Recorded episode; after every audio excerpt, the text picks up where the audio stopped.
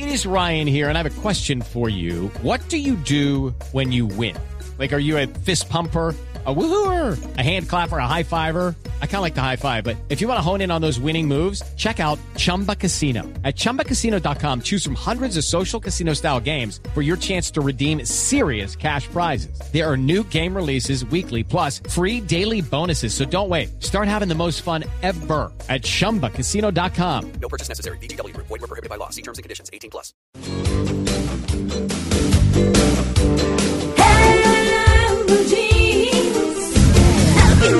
De semana es para estar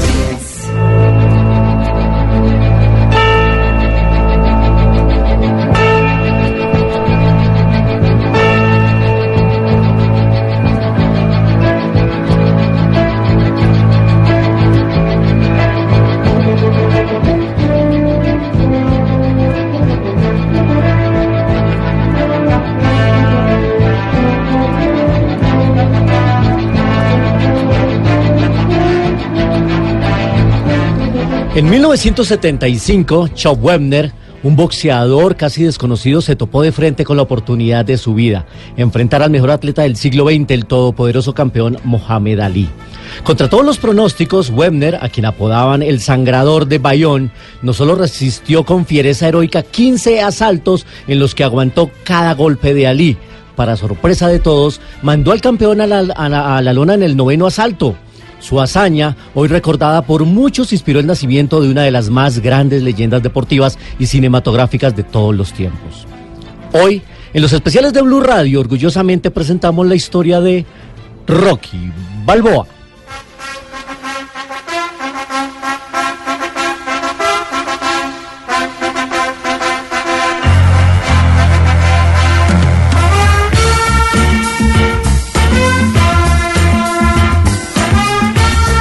Sylvester Stallone, un actor neoyorquino, nació en una familia de padre italiano y madre de origen ruso. Al momento de su nacimiento sufrió complicaciones en el parto, por lo que los médicos tuvieron que usar unos forceps que accidentalmente cortaron un nervio de la cabeza del bebé. La consecuencia, parálisis parcial en su cara en la parte inferior izquierda, incluyendo lengua y barbilla. Por eso Stallone habla así. A pesar de la limitación, Stallone decidió que quería ser actor y como muchos de su generación aplazó sueños, aguantó hambre y hasta participó en una película para adultos. Se llamaba El Cemental Italiano. En ese 75 y al ver la pelea de Ali con Webner, Sly o Sylvester Stallone decidió que había un argumento para contar y en tres días escribió la historia de un boxeador de Filadelfia que quería ser campeón del mundo.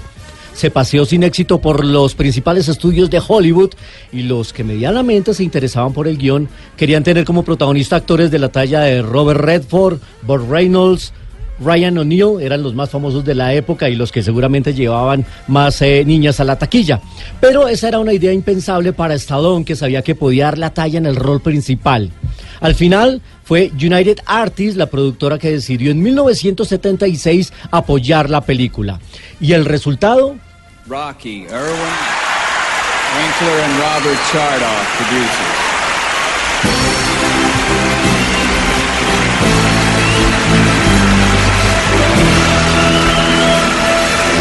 El premio Oscar. La Academia premió la historia del cemental italiano, el chico humilde con sueños, aspiraciones, tesón y lucha. La del héroe sin capa que venció esa noche cintas de la talla de Taxi Driver de Martin Scorsese y también le ganó en esa noche el Oscar a todos los hombres del presidente, ese drama periodístico maravilloso del famoso Watergate. Lo cierto es que la razón del amor eterno, inexorable hacia esa primera película del boxeador de Filadelfia y el motivo del éxito inmediato es el desenlace singular del film. Si no se la ha visto, no le voy a hacer spoiler, pero lo invito a que la vea. Rocky 1 fue un éxito de taquilla y elevó al estrellato a su protagonista. Hollywood vio en los músculos y los guantes una mina de oro y llegó la secuela en 1979, una revancha del combate de Rocky 1, de nuevo con Rocky Balboa como protagonista y enfrentando a Apollo Creed. Ellos dos eran las estrellas de la cinta. Los espectadores volvieron a vibrar con el drama y las peleas hábilmente coreografiadas y aplaudidas incluso por el propio Mohamed Ali. Una historia que sin duda merecía más capítulos en pantalla.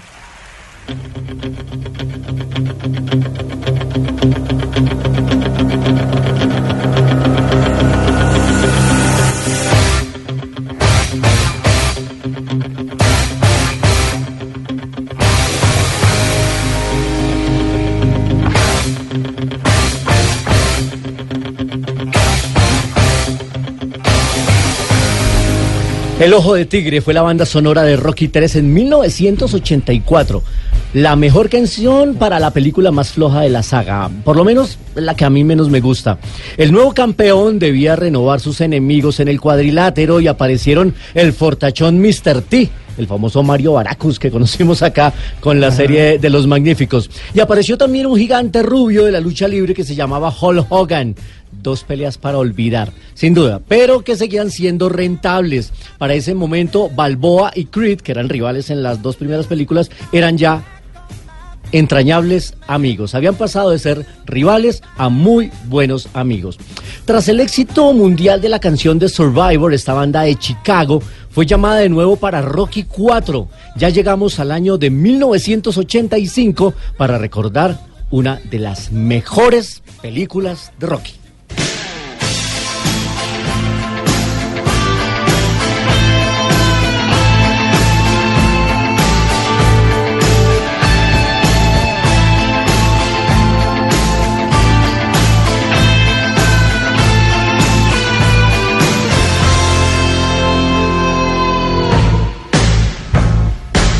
Burning Heart, otro himno cinematográfico inspirador, pegajoso, acompañó la odisea del hijo preferido de Filadelfia para uno de los combates más duros de su carrera. He is the fighting pride of Philadelphia, the two-time heavyweight champion of the world, the Italian stallion,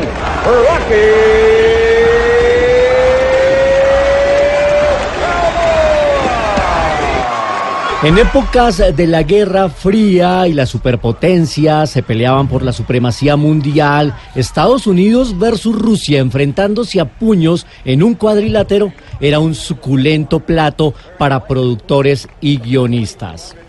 Suena la campana. Hasta aquí nuestra primera parte del especial de En Blue Jeans sobre Rocky Balboa. Y en unos segundos vamos a retomar la historia más allá de la cortina de hierro y acompañaremos a Sylvester Stallone a colgar los guantes.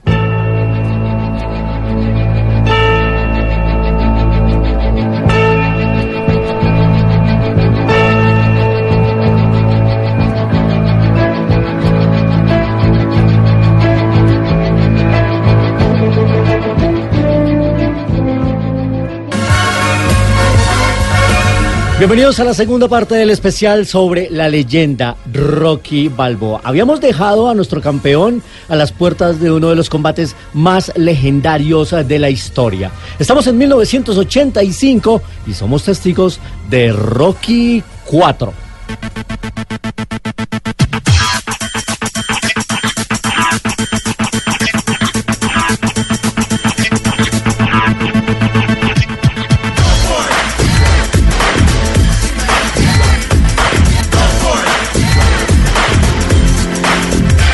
Go for it, salsa en la banda sonora de Rocky 4. En esta cuarta entrega aparece el contrincante más poderoso de todos.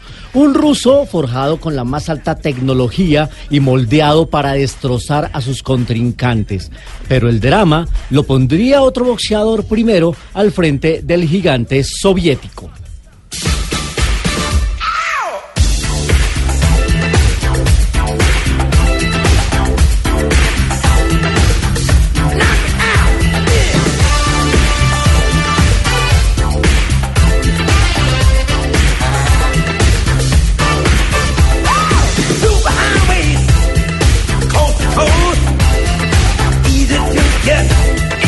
Propio padrino del soul, James Brown, aparecía en la película con un colorido show en el previo de la pelea entre Apollo Creed y el ruso Iván Drago. Un combate que nunca se debió realizar y que terminó con luto sobre el cuadrilátero.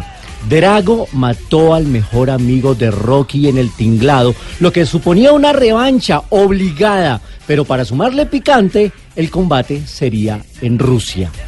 Describir esa pelea y lo que genera en términos de emociones es una tarea imposible. Yo solo recuerdo que al salir eh, de la sala, la música de Rocky acompañó mi cabeza todo el tiempo hasta mi casa después de ver a mi héroe victorioso.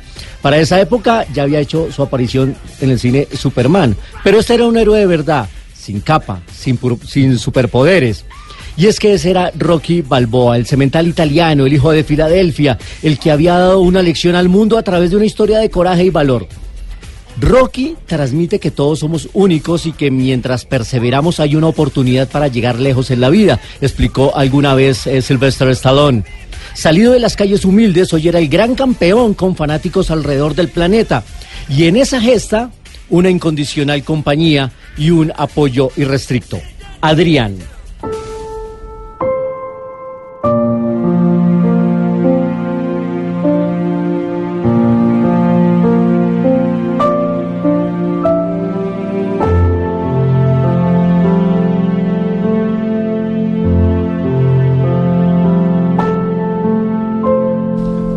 Si hubiese podido pensar que un boxeador italiano lleno de músculos en busca de la gloria estaría acompañado por la espampanante modelo de turno, como lo hacían muchos, o lo hacen muchos hoy.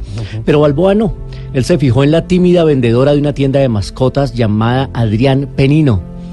Ella no solo se convirtió en su esposa, compañera, cómplice, cómplice, sino también en su motivación e inspiración.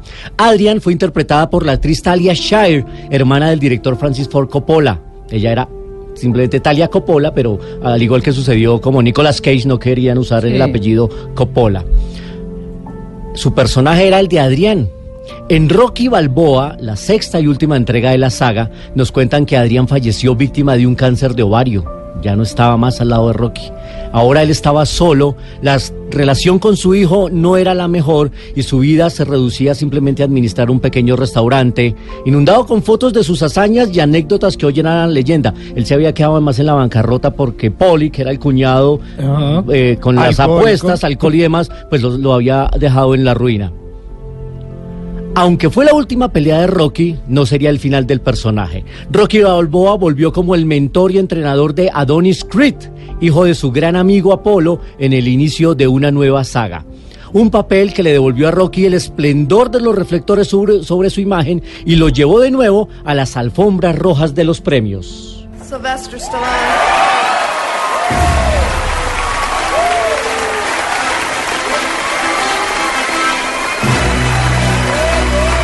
Sylvester Stallone se ganó en eh, 2016 el Globo de Oro y recibió una nominación al premio Oscar. Anunció que se retira oficialmente de su icónico personaje en la segunda parte de Creed, que se estrena por estos días en Colombia, en una estupenda cinta que retoma lo mejor de sus antecesoras.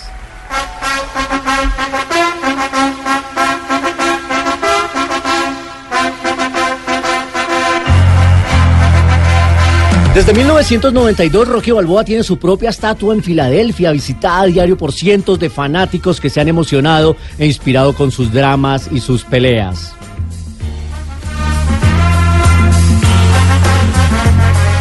La escalera del Museo de Arte de Filadelfia hoy es conocida como los Rocky Steps. Miles la suben corriendo como lo hacía el boxeador antes de cada pelea, como un ritual inspirador. Yo en lo personal sueño ir algún día y cumplir ese sueño, hacer ¿Ah, el sí? mismo ritual, subir corriendo, Claro. levantar los brazos y pararme frente a ese gran hall de Filadelfia, emulando al gran Rocky Balboa.